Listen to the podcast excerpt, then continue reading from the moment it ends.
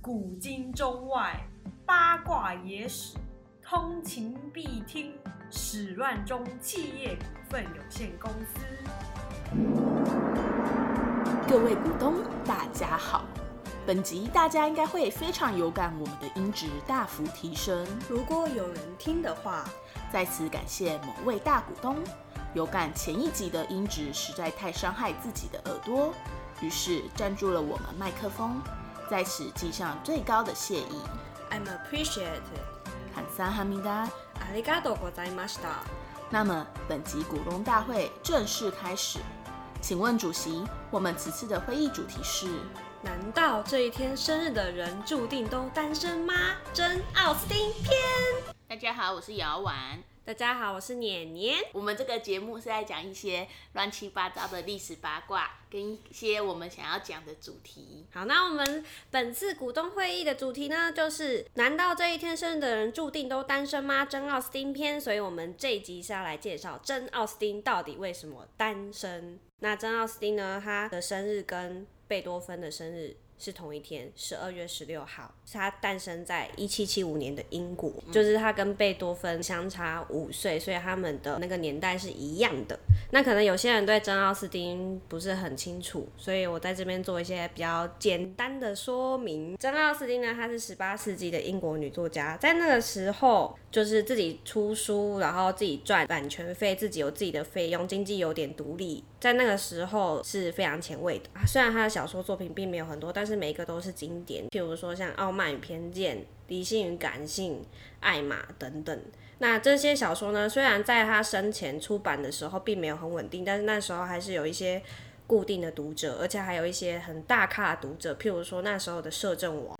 虽然他生前的时候还没有到大红，但是就是有一定知名度。之后他姐姐吧。他姐姐知道张奥斯汀之后会很有名，所以大家想知道的一些八卦都毁掉。他为了要保护他妹妹的名声，所以他的一些感情状况是什么的，就其实非常的神秘、扑朔迷离，大家都不是很清楚。就是因为他姐姐有先见之明，为了保护他妹妹，对，就是有两波张奥斯汀潮是在他死后五十年之后爆发一次。之所以爆发一次，是因为他的侄子帮他写了一个传记，就是因为《简爱》作者。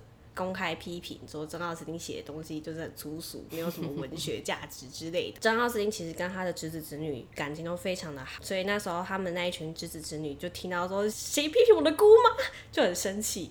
所以呢，就大家开始去收集那些书信资料，然后跟自己的记忆把它书写下来。因为他们自己的写作能力其实也都是姑妈培养的，他们受姑妈很大的影响，然后启发他们去写小说跟一些文学作品。然后所以那个时候是第一波，在他死后五十年之后呢，在第二波是二十世纪之后。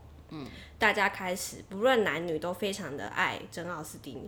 我觉得原因是因为珍奥斯汀他的小说每一本虽然主轴都是爱情，但他的感情观是非常非常前卫的。可能以前那个时候会觉得很震撼，他有那些的价值观，但是到二十世纪之后，普遍被认同他的价值观，女权主义。对，女权思想其实是在那时候是很前卫的，但是他是用一种温和的方式去表达，努力在那个时代努力活出自己想要的样子。珍奥斯汀呢，因为在二十世纪之后，很多作品都被改编成影视作品，所以让更多的人知道他，也让更多的人喜欢他的作品。虽然是两百年前写的，但是他的恋爱价值观就是到现在呢，大家都还很认同，所以还有人把他奉为恋爱教母。可是呢，虽然珍奥斯汀被奉为恋爱教母，但他却终身未婚，而且他谈过的恋爱。据我们所知，其实都非常的短暂，而且其实都很神秘。就是我前面有讲，就是他姐姐把那些关于感情的书信都毁灭掉，所以我们只能从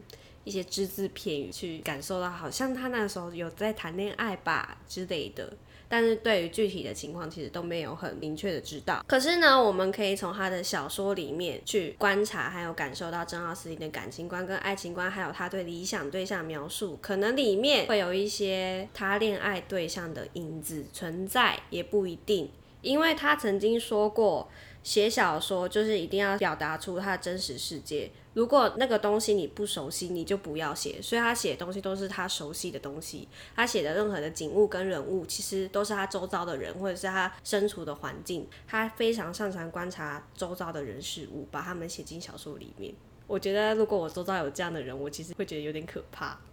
我会不会做了哪些蠢事，然后被他写进去？对，就是他侄子曾经说过，就是真奥斯汀虽然平常很开朗活泼，也很健谈，但是呢，在他们全家人聚会吃完饭之后，大家在客厅里面聊天的时候，其实真奥斯汀是很安静的，在观察大家。对，在看着大家。可能他在默默在看人与人之间的互动，然后去分析后面的原因，或者是还有个性。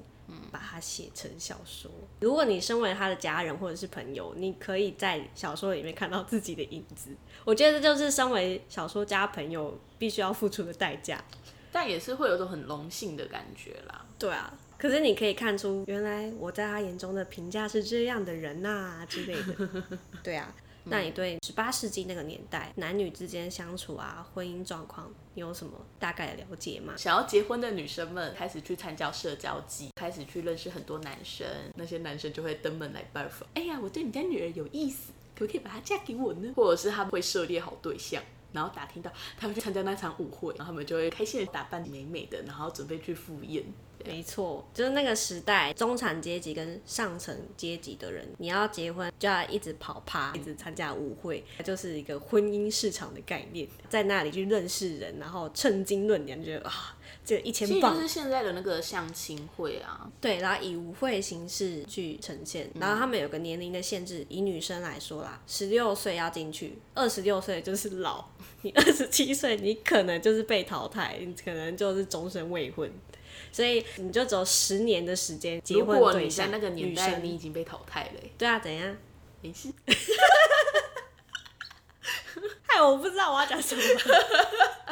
就是十六岁到二十六岁，就是短暂这十年，你一定要想办法找出你的老公。而且在那个时代，就是女生不能太主动，就是你要想办法展现的出，好像是那个男生来追求你，不是你自己去追求他。但是你要要释放出一些我对你有兴趣，你要来追我。对，我觉得这超难的，好难。而且那个时候的社交舞会，他们还有一些规定，就比如说女生不能跟男生跳舞，跳两支舞。对，或者是如果女生没有戴手套的话，不能跟男生直接有肢体接触。如果你违反这些规定的话，就是要跟他结婚的意思。哎，那可以看准这个男生故意不戴手套，然后去摸他，男生就 进去不要碰我 之类的，我不知道啦。那个年代就是这样，所以张奥斯汀的小说里面描写了很多这方面的场景。那张奥斯他。十六岁之后进入社交界，他其实非常非常的喜欢跳舞，他就到处跑趴，是玩咖，然后周旋在各个男生之间到处跳舞，而且他是一个非常热情主动的人，就是一个花蝴蝶的感觉。嘿，就是个花蝴蝶。后来有些人就是评论年轻的珍奥斯汀是，他就是一个脑袋空空，只想着哦男人哦舞会的那种感觉。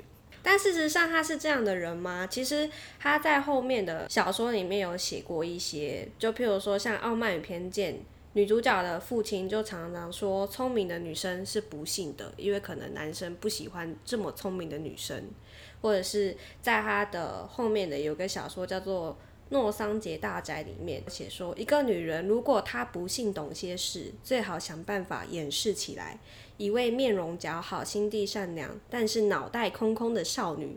不可能吸引不了聪明的年轻男，所以就是其实张奥斯汀知道男生是喜好这一位的，嗯，而且在那个年代，其实女生也不会受到太多的教育，他们男生本来就比较想要比较可爱，学问没那么好的，所以张老师就假装脑袋空空，然后到处玩乐，但他却没有把到任何一个男的。是享受玩，他没有要把的意思。其实真奥斯汀这样跟现代的渣男没什么差别。他没有玩弄他们的感情，他只是喜欢跳舞啊。我还以为他就是个个都会撩一点，撩一点。没有，他不是这种人啦，他就只是喜欢享受那个氛围，就是喜欢跳舞吧，喜欢玩，没有想要干嘛。前面有讲到说，真奥斯汀在十六岁的时候，他就像花蝴蝶般的存在，进入了社交圈，到处跟别人跳舞，因为他喜欢玩的感觉。那有些人就会说，他就是一个脑袋空空的女生，他也没办法办法塑造出。他小说里的一些人物，像他年轻的时候一样，就哦男人哦舞会，然后带空空的那种感觉。像比如说像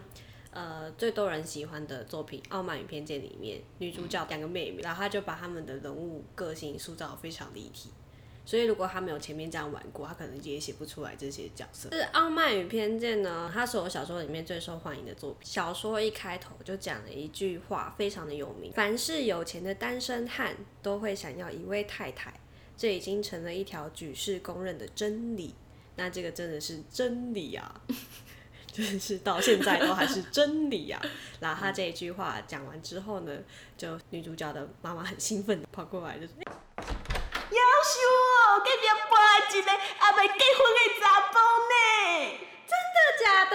那他薪水多少？月薪最好有五千磅啊！五千磅。好，好啦，我继续。你可以从《傲慢与偏见》这部小说里面去观察到十八世纪的男女相处情况，还有婚姻状况。因为那个时候中产阶级的女生，她们办法出去工作，所以他们的经济和地位，婚前的时候是仰赖父亲，婚后是仰赖丈夫。所以他们一生中最重要的任务就是找到金龟婿。那这也是珍奥斯汀的每一部作品里面在探讨的重点。对，没错。所以《傲慢与偏见》里面就是当。最很有钱的宾利先生搬到他们隔壁的时候，他们全家人就非常的疯狂，就是因为这个原因。因为《傲慢与偏见》里面所设定的家庭呢，其实跟真奥斯汀一样，就是是一个中产阶级，他们的爸爸都是牧师，牧师是一个贵族的后代，呃，没落的贵族，就是你赚到的钱很少，但是你有一些学识，就你比平民还要有一些教养。礼节那些都懂，然后你的嫁妆都不多，因为爸爸可以给他东西很少，而且女生没办法有继承权。嗯，对，所以不管是张奥斯汀或者是《傲慢与偏见》里面的女主角伊丽莎白，在婚姻市场里面是非常吃亏的，因为没有多少嫁妆，又加上他们的个性都非常有主见，然后他们对婚姻有一些自己的想法。他们没办法取久没有爱情的婚姻，导致于他们后来在整个社交界里面年纪越来越大。那你对里面的女主角，哎，刚刚有讲过吗？女主角她的对女主角和男主角，你觉得他们是怎么样可可以感受到吗？女主角就是我们现在女生有一套自己的想法跟见解，跟那个年代女生蛮蛮不一样的。男生好像就很怕受到感情的伤害吧，如果没记错的话。是吗？就渴望爱，但又不敢的去爱。讲的是贝多芬吧？不是，贝多芬是很想去爱，好不好？我觉得男生这样，他一开始摆着臭脸嘛，然后散发出那种大家都不要靠近我的那种气场啊。对啊，他就这种个性的人啊。然后女主角过去跟他搭话，然后他很不屑。对，就是。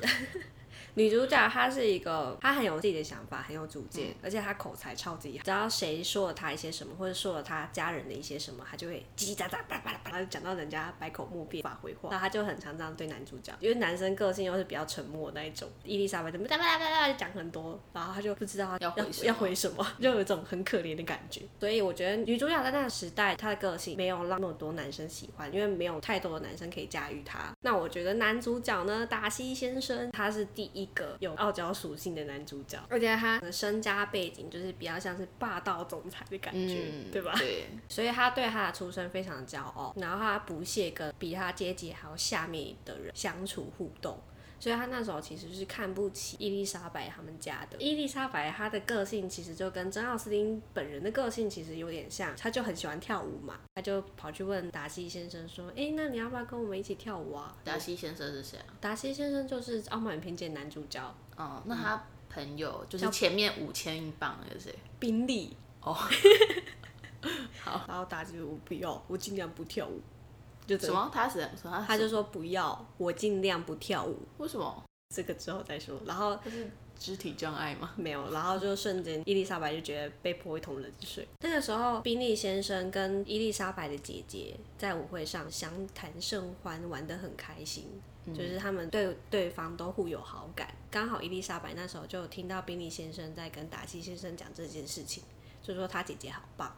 他就说伊丽莎白感觉也不错，达金先生就跟他说，长得是还可以啦，但没有到一见钟情的程度。伊丽莎白就刚好听到这句话，从此结下梁子，嗯，就。觉得拽屁哦，这个你有钱了不起哦，这就是傲慢与偏见开端哦。然后在傲慢与偏见里，伊丽莎白他们家五个女生嘛，她是老二，她跟她姐姐感情相当的好。我觉得这有点类似像珍奥斯汀，她现实生活对现实生活，她跟她姐姐非常的，只要他们分隔两地，每天都通信，把身边的所有大小事全部都跟对方讲。在傲慢与偏见也是这样，所以一开始在舞会上，男女主角就互结梁子了嘛，嗯。但是呢，宾利跟伊丽莎白的姐姐，他们两个感情又越来越好。就是非常的矛盾，而且他们感情好到整个村庄都知道，所以那时候伊丽莎白他们家就是她的妈妈就非常非常的兴奋，就是啊我的女儿终于要嫁到金贵婿了，他们感觉就会结婚，之后我们家就有望了，就一直到处宣传，村庄的人都知道哦，可能他姐姐要跟宾利先生结婚了，结果没想到宾利先生什么都没说就离开了那个村庄，因为他们本来。去那个庄，他们本来进去那个庄园就是只是去避暑、度个假之类的，结果。本来他妈妈就想说啊，他一定会在离开之前跟我女儿求婚，结果什么都没。而且他妈妈还做一件很心机的事情。什么事？就是宾利先生不是邀请他姐姐去他的融创玩吗？对对对对对。然后他姐姐要坐马车，他妈妈还说不行，你要骑马去。哦对。然后那时候在下大雨，宾利先生就把他留下来过夜，然后姐姐还发烧了。对，一个小心机。对他妈妈心机真的很重哎。他爸就说，如果他妈妈可以把那些心机用在别的地方的话，他们家应该很有钱。对之类的。可是呢，宾利先生就这样离开了嘛，无消无息的，就等于是说，伊丽莎白姐姐就这样失恋了。就是村庄的其他人就觉得哈哈哈哈哈，好坏哦！因为谁知道他妈妈之前宣传的那么大，大家都以为他们要结婚，结果没有。然后这件事情过去之后呢，伊丽莎白刚好跟她的舅舅之类的人就是一起到远，刚好就经过了达西先生的家，就是一个超级大庄园。他那个庄园很大，开放给别人参观的。然后那时候就有心想说，哇。这个雕像应该就可以买下我们家了吧？不是啦，他那时候心里想说，哇，如果可以再当这个庄园的女主人的话，那感觉真的是一辈子不愁吃不愁穿啊！哇！但是他那时候就觉得他超讨厌。结果伊丽莎白刚好就听到宾利先生什么表示都没有，就这样子回到都市，是因为达西先生。就是那个时候，宾利先生在犹豫到底要不要跟伊丽莎白姐姐求婚，达西先生就跟他说：“我觉得。”对方没有像你喜欢他一样那么喜欢你，加上他妈有点，你要想想看，他以后就是你岳母哎，好可怕的岳母。对，就是就这样跟他讲。然后宾利先生就蛮听达西的话，就觉得嗯，他分析的好像有一点道理吧，所以就没有任何的解释，然后就回到都市里面。伊丽莎白知道这件事情之后超生气的，你破坏了姐姐的爱情。没错，他你干嘛多管闲事啊？然后他那个时候就很生气，然后就。跑出去，就没想到达西先生从后面跟上，他下来打开说：“嗯，达西先生怎么跟着我一起跑出来是怎样？”达西先生非常荒谬的求婚。有够莫名其妙的，非常莫名其妙。从前面他们互动，他完全都没有感觉到达西先喜欢他的感觉。达西先生一直站在比较上层贵族的思考，去往下去看伊丽莎白，他们两个之间有很多的价值观不太一样，所以他们常常在见面的时候会讨论一些价值观的议题，互相吵来吵去。就伊丽莎白就觉得说你拽屁啊，但就没想到达西先生在这种互动中默默的。喜欢上伊丽莎白，但是他没有表现的很明显，就是我觉得这点就非常的傲娇，有感觉了吧？有傲娇的感觉，有。对，所以呢，达西先生接下来讲的话，更让他觉得利息的公撒小，从生气变成错愕，没有，还是更生，更上加油，没错，火上加油，让他更生气。我觉得这个求婚的台词真的是超欠扁的，就说我没办法了，我真的没有办法，我真的没有办法再承受这些事情的。伊丽莎白就。觉得哈什么？他就说，我这几个月一直在挣扎，理智的想法和家族的期望阻挠着我。你卑微的出身和我地位的悬殊也令我迟疑不决。但我决定要在这里把这些抛开，请你终结我的痛苦。就想说，这到底是损人还是什么？然后伊丽莎白就说：“我不知道你在说什么。”她就突然间说：“我爱你。”有点莫名其妙，就很莫名其妙。所以那时候，如果你看电影的话，你就会看到伊丽莎白的表情，真的就是滴血泪公杀小。加上前面他才刚知道达西先生拆散他姐姐的事情，那因为他现在又莫名其妙突然间说他爱他，他在说他爱他的时候，又在那边贬损他说：“哦，你的地位非常卑微。”我现在对你求婚是纡真降贵。这种事情就可能在那个时代，其他女生可能可以接受，但是伊丽莎白不可以。她就说：“呃，谢谢你那么的挣扎纠结，但是呢，我相信你心中的阶级意识会帮你克服掉这个痛苦。”这时候换打击先生火大，就说：“你现在讲这句话是什么意思？所以你是要拒绝我吗？”说只怪我老老实实的把我以前一误再误、迟疑不决的原因说了出来，伤害了你的自尊心。难道你指望我会为你那些违建的亲戚而欢欣鼓舞吗？这句话又整个让伊丽莎白这个理智先断掉，就是说这是绅士该说的话吗？你真的是狂妄自大、自私自利、看不起别人。哪怕天下男人都死光了，我也不愿意嫁给你。就算你是金龟婿，我也不要。这就是《傲慢与偏见》里面小说中的第一个高潮。那其实这些话让达西先生非常震撼。经过这件事情之后我们，就做了一些反省。他就写了一封信跟伊丽莎白解释说，他拆散宾利先生的婚事确实是他的不对，然后也为了他一些被误会的行为做一些解释。这时候伊丽莎白才感觉好像有一点了解了达西先生其实是一个好人，他之前那么讨厌他，其实多半都是他自己的偏见。他在这时候就对达西先生有一点的改观，因为毕竟那么高傲的达西先生竟然为他写了一封信，非常真诚的去解释，希望可以改变他对他的想法。故事剧情就从这。边有一点转折。你刚刚说的那句话让我想到那个傲慢会让别人无法来爱我，而偏见会让我无法爱别人。哇，是经典台词。对啊，那是经典台词。嗯，其实他们两个人都有傲慢跟偏见，不代表说傲慢就是属于达西先生，偏见就是属于伊丽莎白。他们两个人都有傲慢跟偏见的部分存在。达西先生很高傲，但是他对伊丽莎白他们家也有偏见。那其实伊丽莎白也是，他对达西先生有偏见，但也是因为他自己有他属于他自尊心的部分，所以他拒绝达西先生的求婚。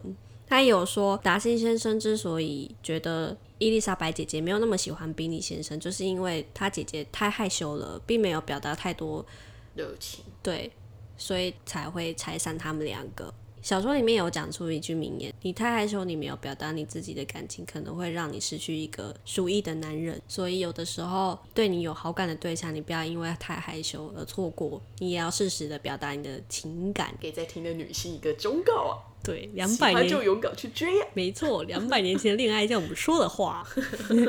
经过这件事情之后，达西先生就有一些转变，伊丽莎白也对达西先生开始有改观。然后里面最后故事结局的高潮，就是伊丽莎白十五岁、十六岁妹妹跑去跟别人私奔，其实在那个时代是一个非常大的丑闻。达西先生就看到伊丽莎白非常的难过，在那边哭泣，他不想要让她那么的难过，可是他那时候是很冷淡的说：“哦，我还有事情要忙，我先走了。”我觉得这部分其实也可以。体现出达西先生的傲娇属性跟他的可靠点，他不会先给人家一个承诺，因为他可能自己也不知道他可不可以办得到。那达西先生，他虽然就说哦好，我有事，我要先离开。那他去离开去做什么事情呢？他就是去找那个私奔的小妹，而且还出钱让小妹跟私奔的对象结婚。那其实这件事情呢，伊丽莎白都不知道，是后来他的小妹说溜嘴才说哦，都是达西先生找到他，然后出钱帮他们结婚。伊丽莎白才知道哇，原来他为他们家做了这么多的事情，那整个就是爱上了。所以最后，达西先生跟他二次求婚之后，他就答应了，然后就结束了。为什么呢？因为真奥斯汀说，他小说只写他熟悉的部分。他熟悉的部分就知道不许心意就没了。你毕竟他终身未婚嘛，所以他也不是很清楚到底婚后两个人是要怎么生活。像童话故事都会停留在王子跟公主过着幸福美好的日子，有点类似像他结局不都这样？对啊，珍奥斯汀小说也是这样。从此他们之后就过着幸福快乐的日子，然后直接用千秋笔法带过。所以很多人批评他的小说说啊后面呢啊就真的没有，因为他没有这个经验，这是比较可惜的部分。嗯，对，不然我也会很好奇，说啊，他们结婚之后，感觉就也还是会很吵，会互相吵架，因为我觉得他们就是一个欢喜冤家，就互相斗嘴那种感觉。那其实这本小说呢，很多人在前期的时候会对达西先生有不好的感觉，毕竟很高傲。可是其实真奥斯汀一直都对达西先生抱持的好感。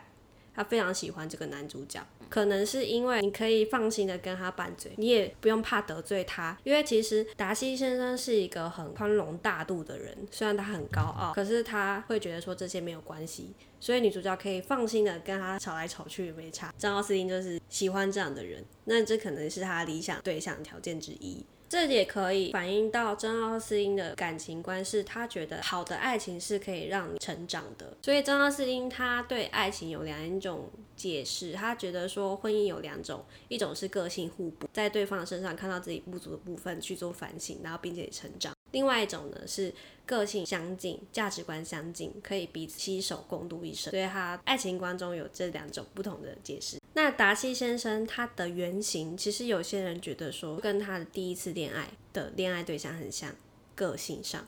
这时候就要开始讲珍奥斯汀的恋爱史。就珍奥斯汀在二十岁的时候，有一个男生叫做汤姆勒佛，他是他邻居家的亲戚。达西先生的原型，有些人觉得说是取自于他。汤姆勒佛他是法学院的学生，而且他很厉害，他连续三年都是辩论比赛冠军。他们之间是在舞会上认识，从认识的时候开始就有火花，他们两个就很常去交流自己的想法。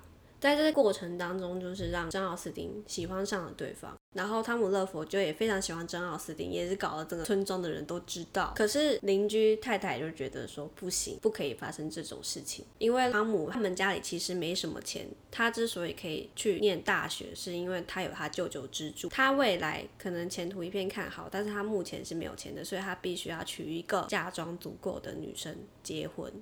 才足够养他的一家人，但是珍奥斯汀没有多少资产，没有嫁妆，所以那个亲戚太太觉得这一桩姻缘不行，就打算要请汤姆回家。珍奥斯汀不知道中间有他邻居在从中作梗，他就只是单纯的觉得哦，汤姆要走了，觉得汤姆会在临走之前跟他求婚，所以他那时候自信满满，写信给他姐姐说汤姆一定会跟他求婚，他可能会想一下之后再答应他。然后那个时候，珍奥斯汀他的追求者其实是蛮多的，他那时候就一心只想着汤姆会跟我求婚，但可惜他真的太有自信了，汤姆什么话都没说就离开了，这就是他无疾而终的短。战的第一段恋情真的很反映那个哎《傲慢与偏见》里面小说的桥段。哪一段？伊丽莎把她姐姐跟宾利的爱情。对对对对对。那其实这一段恋情呢，有被改编成电影，叫做《真爱来临》。他电影里面就写的他们还为此去私奔。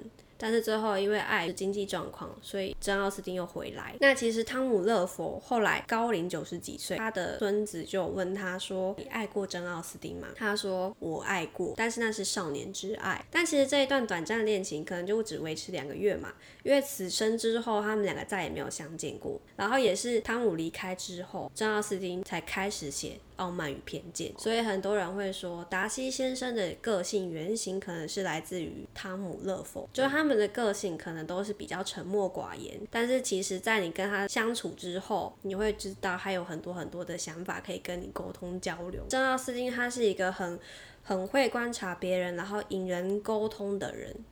他非常会讲话，然后去引导你讲出你自己的想法，所以比较沉默，不太会表达，但是其实内心有很多想法的男生就会被这样的珍奥斯汀吸引。譬如说，他二十七岁那个时候，其实那时候已经被婚姻市场淘汰了嘛，但是那个时候呢，竟然有他人生中的唯一一次答应求婚，我觉得这是很难得的事情吧？对啊，就是对婚姻有那么多的条件。而且他的条件又跟其他女生不一样，不是只有你有钱我就会答应。这件事情发生在就是珍奥斯汀他已经对婚姻没有那么 care 的二十七岁，在那时候发生求婚其实是很难得的事情吧。珍奥斯汀本人也很意外，他二十七岁那个时候啊，他去他朋友家玩。他们家非常非常有钱。那那时候张奥斯汀的朋友的弟弟叫做哈利斯，就是他们两家人认识，所以他们算是从小一起长大的。张奥斯汀对感情上是一个快刀斩乱麻的人，就是他感觉到有些男生对他有好感。但是他对他并没有那个意思的时候，他就会用各种方式拒绝那些男生。但是当二十一岁哈里斯跟二十七岁珍奥斯汀求婚的时候，其实他当下一点预感都没有，他非常非常的惊讶。哈里斯他是一个呃天生讲话就结巴的人，所以很多人可能不会想要跟他讲话，但是珍奥斯汀会愿意跟他交流。他们聊天的过程中，因为珍奥斯汀很擅长引导他讲话，所以他非常享受他们之间的互动。可能也是因为这个原因，所以他跟他求婚。但是他跪下的那个时候，刚好所有人全部都在场，就是他姐姐，然后还有他两个好朋友，嗯，都在那一边。如果他当下拒绝的话，实在是非常尴尬。而且他又在想说，他是这个庄园的继承人，那他以后他可以支援他们家，就是供养他妈妈和他姐姐，搞不好也可以支持到他哥哥们的事业，这是一个很好的婚姻吧？对。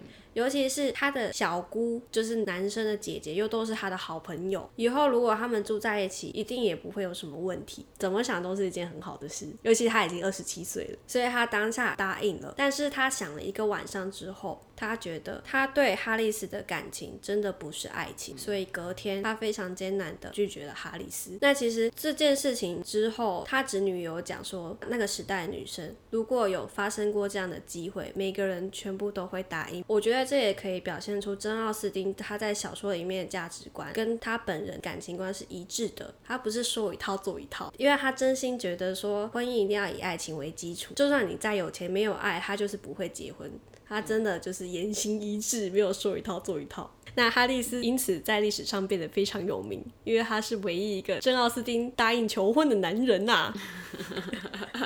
那其实汤姆勒夫就是真奥斯汀的初恋，之所以现在大家那么知道他，不是他事业做多好，就也是因为他是真奥斯汀的初恋情人，所以大家才记得他。所以这些在真奥斯汀生命当中的这些短暂男人都被真奥斯汀看上，留名青史。这个就是真奥斯汀他唯一一次答应别人的求婚之间呢，其实还有一段很密秘密的恋情。帮他写下回忆录传记的侄子说，如果我的姑妈曾经爱过别人，就是在他二十五岁的海。海边度假那个时候，他在那里呢认识了一个人，那应该就是这一段恋情。但其实这段恋情非常的神秘，他姐把这方面的书信跟资讯全部都毁掉，所以是个连名字、地点、时间都不确定的恋情。但是那是在夏天的海滨圣地，你不觉得很浪漫吗？对啊，我们只知道说那个男生他的职业可能是牧师，那他姐姐卡珊卓拉那时候一认识那个牧师。他那时候跟家人描述这个人的个性，就说他是一个非常潇洒的，风度翩翩。他的学识什么的跟珍奥斯汀也非常配。他跟珍奥斯汀两个人就是一拍即合。之后，珍奥斯汀他们家要离开那个海滨圣地的时候，那个牧师跟他说：“我处理完这边的事情，我想要继续跟你们一起旅行。”他们有做下这样约定。他们收到的消息是那个男生意外死亡，这就是珍奥斯汀无疾而终的恋情。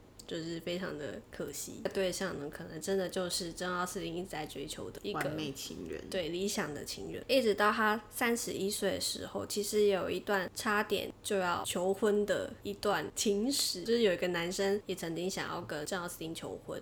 那那个人是珍奥斯汀三哥的太太的弟弟，他们是在珍奥斯汀去三哥家的时候认识的。那时候其实那个弟弟就是对他也非常抱有好感，那珍奥斯汀有感觉到，所以他就在对方要跟他求婚之前呢，就先左右而言他，就让这个求婚无疾而终。那他之所以会拒绝，就是因为三嫂他们家是一个非常富裕的贵族。那其实三嫂弟弟呢，他是一个被家人寄予厚望的，前途一片看好，但是他也需要女方家的资产，所以。他也是需要一个经济非常好的太太做结婚，那张奥斯汀不是嘛？加上他那个时候才刚拒绝别人求婚，他那时候其实阴影还在，就是他没有心思谈恋爱了。以上这四段就是二十岁他跟汤姆勒佛两个月的初恋无疾而终，二十五岁夏天海边的秘密情人，跟二十七岁求婚隔天之后又拒绝，三十一岁也是男生单恋，要求婚之前就被珍奥斯汀打哈哈的。略过了，真的很短暂，然后真的没有太多情史，而且真的没有太多细节，因为他姐姐都把这些书信全部都毁掉了。那跟贝多芬相比的话，他的恋情真的是很短暂又很少。所以我觉得这两个人虽然同一天生日，一个是到处一直爱人，然后一个人是一直被爱但是拒绝别人，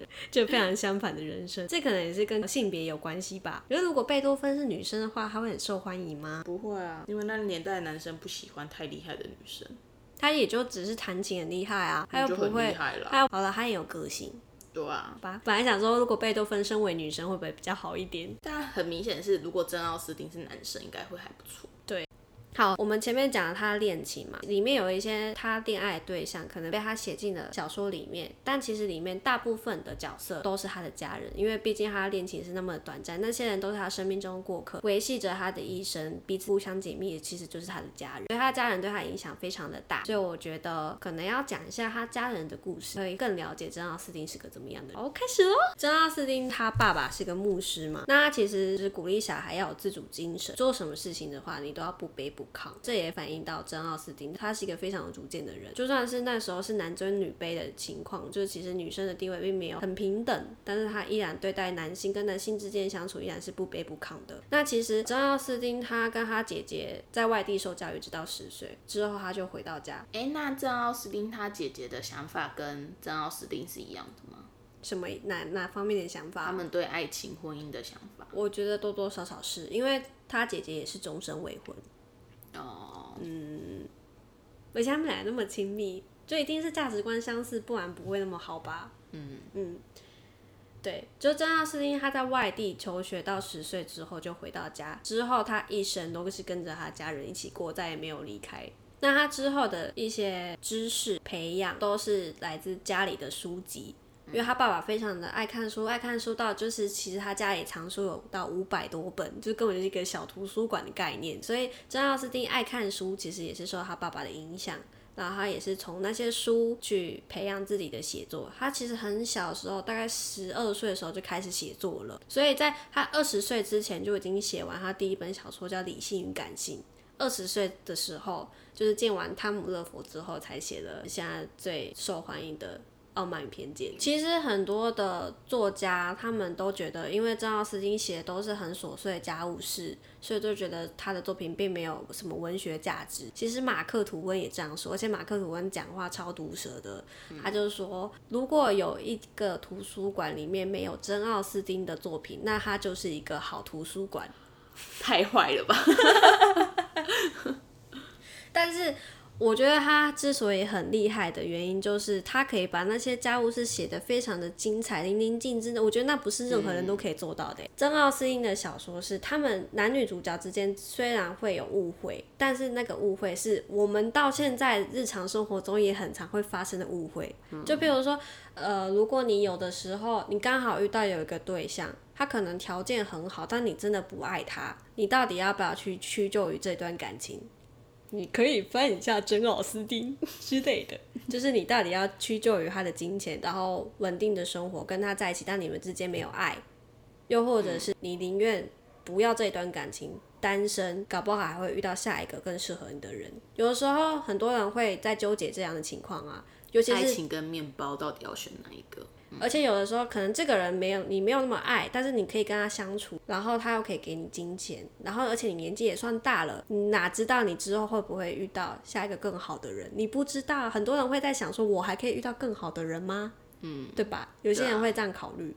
好啦，差远了。那其实他们家里总共有八个兄弟姐妹，然后总共有六个男生。那珍奥斯汀是排行老七，所以他下面有个弟弟，上面有五个哥哥跟一个姐姐。所以他就是我有六个姐姐，一个哥哥，嗯哼，一人给我两百，让我去唱歌。那是什么梗？一首歌啊。好啦好啦，我不知道。反正就珍奥斯汀排行老七嘛，所以他是在一个男生中长大的小孩，所以他小说里面的男性角色其实大部分。都会看到他兄弟姐妹的影子。珍奥斯汀的大哥詹姆士后来继承他爸爸的衣钵，就是也是当牧师。他早期对珍奥斯汀的影响比较大一点，他也是很鼓励珍奥斯汀多看书啊之类的。那他一生中有三次求婚，两次的婚姻。他第一次就是跟一个将军的女儿结婚，后来生下一个女儿叫安娜。可是他第一任妻子后来就生病去世了。后来第二次求婚呢，这个比较八点档一点。是跟他们的表姐伊莱莎求婚。伊莱莎她之前其实是嫁给了法国的一个贵族，可是后来她老公因为朋友的关系，结果上了断头台被斩刑了。伊莱莎后来就回到英国。那其实珍奥斯汀他们家有一个兴趣，就是在他们家的大谷仓里面演戏。伊莱莎跟詹姆斯在演戏过程中，就是有碰出了一些火花。那他大哥后来也就是跟伊莱莎求婚，但是被拒绝了。因为伊莱莎觉得，如果他答应了，他之后就是牧师太太嘛。他觉得这个身份太无聊了。没错。那第三次的求婚呢，就是玛丽珍奥斯汀他的朋友，但是因为他个性平庸，然后长相也还好，然后家里又没有什么钱，所以在婚姻市场中其实更吃亏。那因为詹姆斯之前被伊莱莎拒绝的原因，就是因为他觉得牧师这个职业很无聊嘛。所以 他就选择跟他一样无聊的女子结婚。没错，但是也因为他们两个结婚之后，玛丽洛伊就觉得说，詹姆斯，你跟你家里的关系也太好了吧？你一天就要去你们家好多次，你是怎样？有必要这样吗？来又一直嫌弃说，呃，詹姆斯赚的钱很少，也就一直嫌东嫌西，所以这也导致说，詹姆斯后来就是跟他们家有点疏远。但是他们后来生下来的小孩啊，就是詹姆斯·爱德华，就是后来帮真·奥斯汀写回忆录传自己的侄子。还有卡洛琳这两个，加上之前詹姆斯原本跟第一任老婆生下来小孩安娜，这三个侄子都是跟珍奥斯汀非常非常亲密的，感情好到有任何的烦恼都会写信给他姑姑讲，就比如说青春期的一些烦恼啊，珍奥斯汀都知道，然后也会写信跟他说，哦，青春期就是这样啦，而且他们也受到珍奥斯汀的影响，所以也开始写小说。那可是呢，就是虽然他的家人都很支持他写作，但是他大哥就还好，他比较不屑小说，他觉得小说没什么文学价值。就是也是因为这一点，所以珍奥斯汀跟他后来感情就没有很好。他大哥后来帮珍奥斯汀写《牧民志》的时候，就也是说她是一个很好的妹妹，但是就没有写说她是一个小说家。大家后来觉得很可惜的部分。那接下来我们跳到二哥的 part。二哥呢，他就是天生是有癫痫症，可能有一些精神状况，所以从小就不在家里，就被送到外面的教养院。这也间接的就是影响到珍奥斯汀，他小说里面从来都不会出现一些什么傻子或者是有精神疾病的人，对他二哥的一个尊重。没错。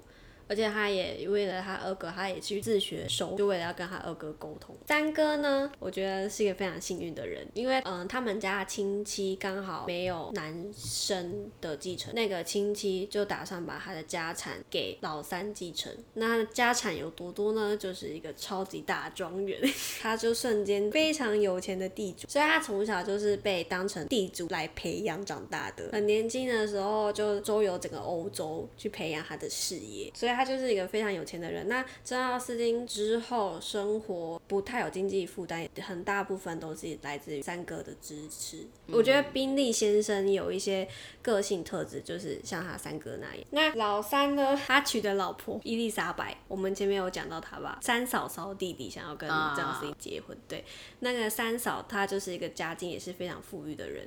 那她是一个非常优雅的贵妇的那种感觉，她上场不管是生小孩前后，始终保持着非常优雅的状态，就是完全跟大嫂完全是一个相反对比。三哥哥也跟三嫂嫂感情非常的好，所以他们生了十一个小孩，哇，超多的，超级多。然后可是就伊丽莎白，她是在她生第十一个小孩时候难产死亡。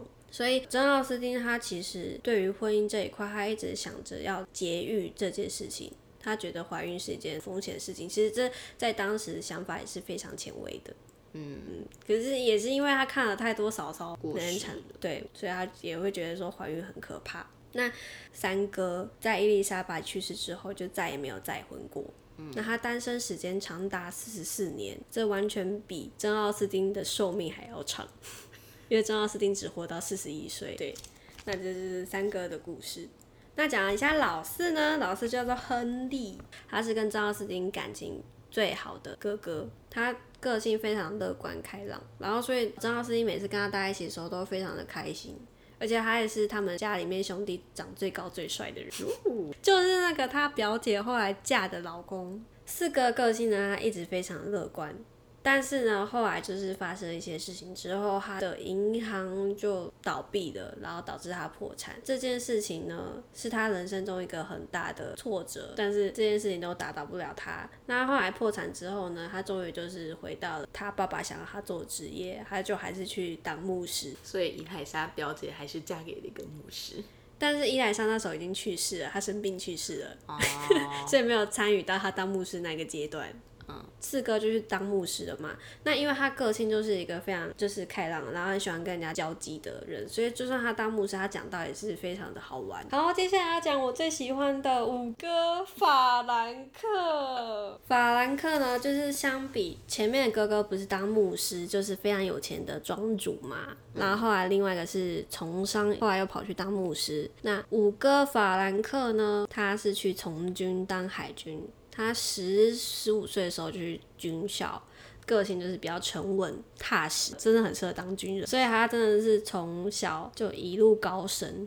很年轻的时候就当舰长，加上那个时候是拿破仑战争，所以他真是战功非常的辉煌。但是他的个性又非常的随和，又是一个很冷静的人，就是不管是发生多少大风大浪，他都非常的冷静。就是有一个非常有趣的故事，就是有一次他在船上就看到他的同僚在海上游泳，他就跑过去。跟他说，建议你最好上来哦。呃，这边海域可能会有鲨鱼哦。他是多么的冷静，就是里面有鲨鱼，他还可以淡淡的说，你要不要上来呢？所以他就是一个处变不惊，遇到什么事情就是脚踏实地，慢慢去做事的人。只是虽然他在外面是战功彪炳，就是很快就升到上校啊，什么什么之类的，但是他在家里又是一个很居家的男人，落差好大哦，反差萌。没错，他回到家之后，他就是很喜欢在那边帮家里缝窗帘啦。或者做一些手工啊之类的。张老师就曾经写信给他姐姐，就是说他看到五哥做这些小东西，非常自得其乐的样子，挺好的。就是他非常享受那种居家生活，在外面他可以打仗，非常的好，然后回到家又可以做这些小事情，他也很开心，就觉得这个人真好。呃，而且他又是一个很谦虚的人，就是他。战功非常辉煌嘛，但是每次人家都说哇你好厉害哦，他都会说哦这不是他一个人的功劳啊，是大家一起。没错，所以他在张奥斯汀小说里面反映出来的角色，明四哥是个比五哥年纪更大，但是呢，反映在小说里面。五哥的个性塑造出来角色会比四哥还要老成，以四哥为原型塑造出来的角色通常都是比较年轻，大概二十几岁，很爱玩。就以五哥为原型塑造出来的角色通常都是那种三十几岁、四十几岁的人，就是那种比较可靠的人。但是他的个性吼，就是他写信，他写给他未婚妻的信呢，我都不是那种。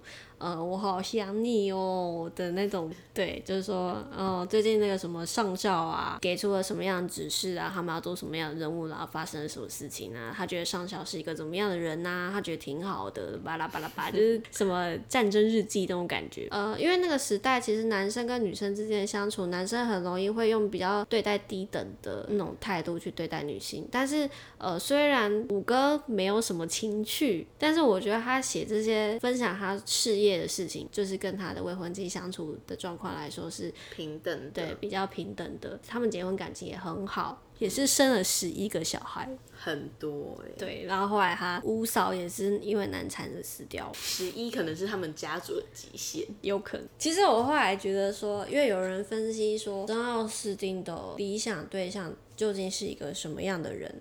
达西先生，张奥斯汀也很喜欢，但是觉得最符合他的理想对象的人的话，那应该是艾玛这部小说的男主角。那我觉得他想要的这个对象，其实我觉得跟五哥好像也有一点 match 到，你觉得有吗？有啊，因为五哥真的是一个理想情人啊，是我们的理想情人吧？可惜他是他哥哥，因为五哥是会尊重女生想法的，然后他也不怕分享他的工作生活。他不会设想说，我讲了你也听不懂，嗯，然后你跟他说一些什么生活的小事，他也不会骂你说，我现在是水深火热，你跟我说这些屁事干嘛？他也不会，他就是笑笑的，对对，好啦，我们自己想象，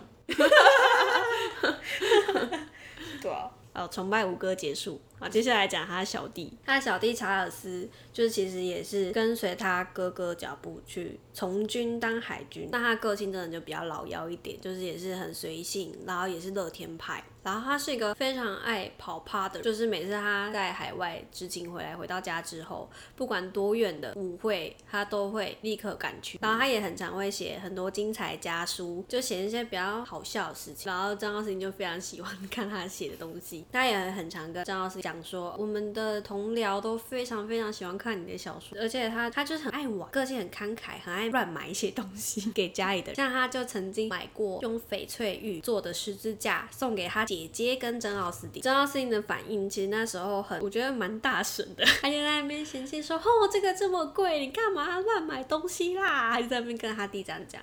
但是他其实非常的珍惜，一生都带着。后来这个东西也留了下来，而且他把它写在他的小说里面，就等于说他送给他的礼物，真的就是永流传了两百多年啊！就是他跟他小弟之间的故事。那其实珍奥斯汀的小说里面，很常会写到牧师跟军官嘛。因为这就是他生活当中就是最常接触到的男性职业。当他写的军官，你可以感觉到，虽然那时候是在战乱的情况，但是他写军官都是非常的温和，然后从来都没有展军人肃杀的气息，也不会特别讲说战争的战况。原因是来自于他的哥哥法兰克跟他的小弟，就算是在写家书或者是回到家讲的东西，也都是比较有趣的，不会把那些比较严肃或是血腥的事情跟他们家里讲，家里的女眷担心之类的。所以他写出来的军官不只是个性温和，而且感觉好像出去执勤什么，就很像露个营啊、收割个稻草啊之类那种很轻松的感觉。因为他的兄弟在家里展现出来就是这样的氛围。一定是因为他五哥哥小弟都这样，他才误会当兵很好玩。对，然后不管是在小说里面传达的婚姻观、价值观，或者是他跟家人写的书信对婚姻的想法，像譬如说他有一个侄女芬妮，老三的女儿，二十六岁，然后那个时候刚好有个人跟他求婚，经济非常好，但是那个侄女就是在犹豫，到底要不要跟他结婚这件事情。然后他那时候其实就有写信，我恳求你不要进一步承诺，除非你真的喜欢他。否则不要考虑接受他，任何事情都要优先考虑或忍受，而非不带感情的结婚。如果这个人的行为举止有缺陷，比其他的优点还让你印象深刻，请立刻放弃他。我觉得这个到现在都还可以奉为就是你要不要结婚所考量的点，因为之后的日常生活，柴米油盐酱醋茶 也会消灭你的一些爱情吧。对啊，所以考量家境和财务状况是一定要的。我觉得最明显的就是他会希望说，爱情可以让你更加成长，成为一个更好的人。你会觉得很不实际吗？不会啊，那你觉得他这样的标准是算是眼光很高吗？以现在来说的话，当然不高啊。嗯，可是以他们那个年代，好像真的会就蛮高，跟贝多芬都一样。都把自己的眼光放很高，是啊，所以你觉得他们俩终身未婚，就是因为眼光很高的关系吗？对啊，啊，他们都有自己的坚持啊，要求，对，然后可是身份什么的没有办法让他们追求太多他们自己想要的对象，自己一个人也很好啦。对啊，没错，就是因为我们这样，所以才会终身未婚哦。我们很在意终身未婚这件事情的话，早就结婚了。那各位股东们有什么问题要提出的吗？你们有什么想法呢？面对这两个终身未婚的人，或者是我，可以把你们的想法留言给我们知道，或者是说说你们在听完了他们两个故事之后，你觉得他们两个到底为什么会终身未婚？到底单身的原因是什么？会是我们分析这样的，或者是你有其他见解？都欢迎在下面留言跟我们说。然后如果喜欢我们的话，记得帮我们按下五星评价，然后也可以追踪我们的 IG。U S T O R Y 点 L T D，你就搜寻十万中企业股份有限公司就可以找到我们了。是的呢，嗯，就这样，拜拜。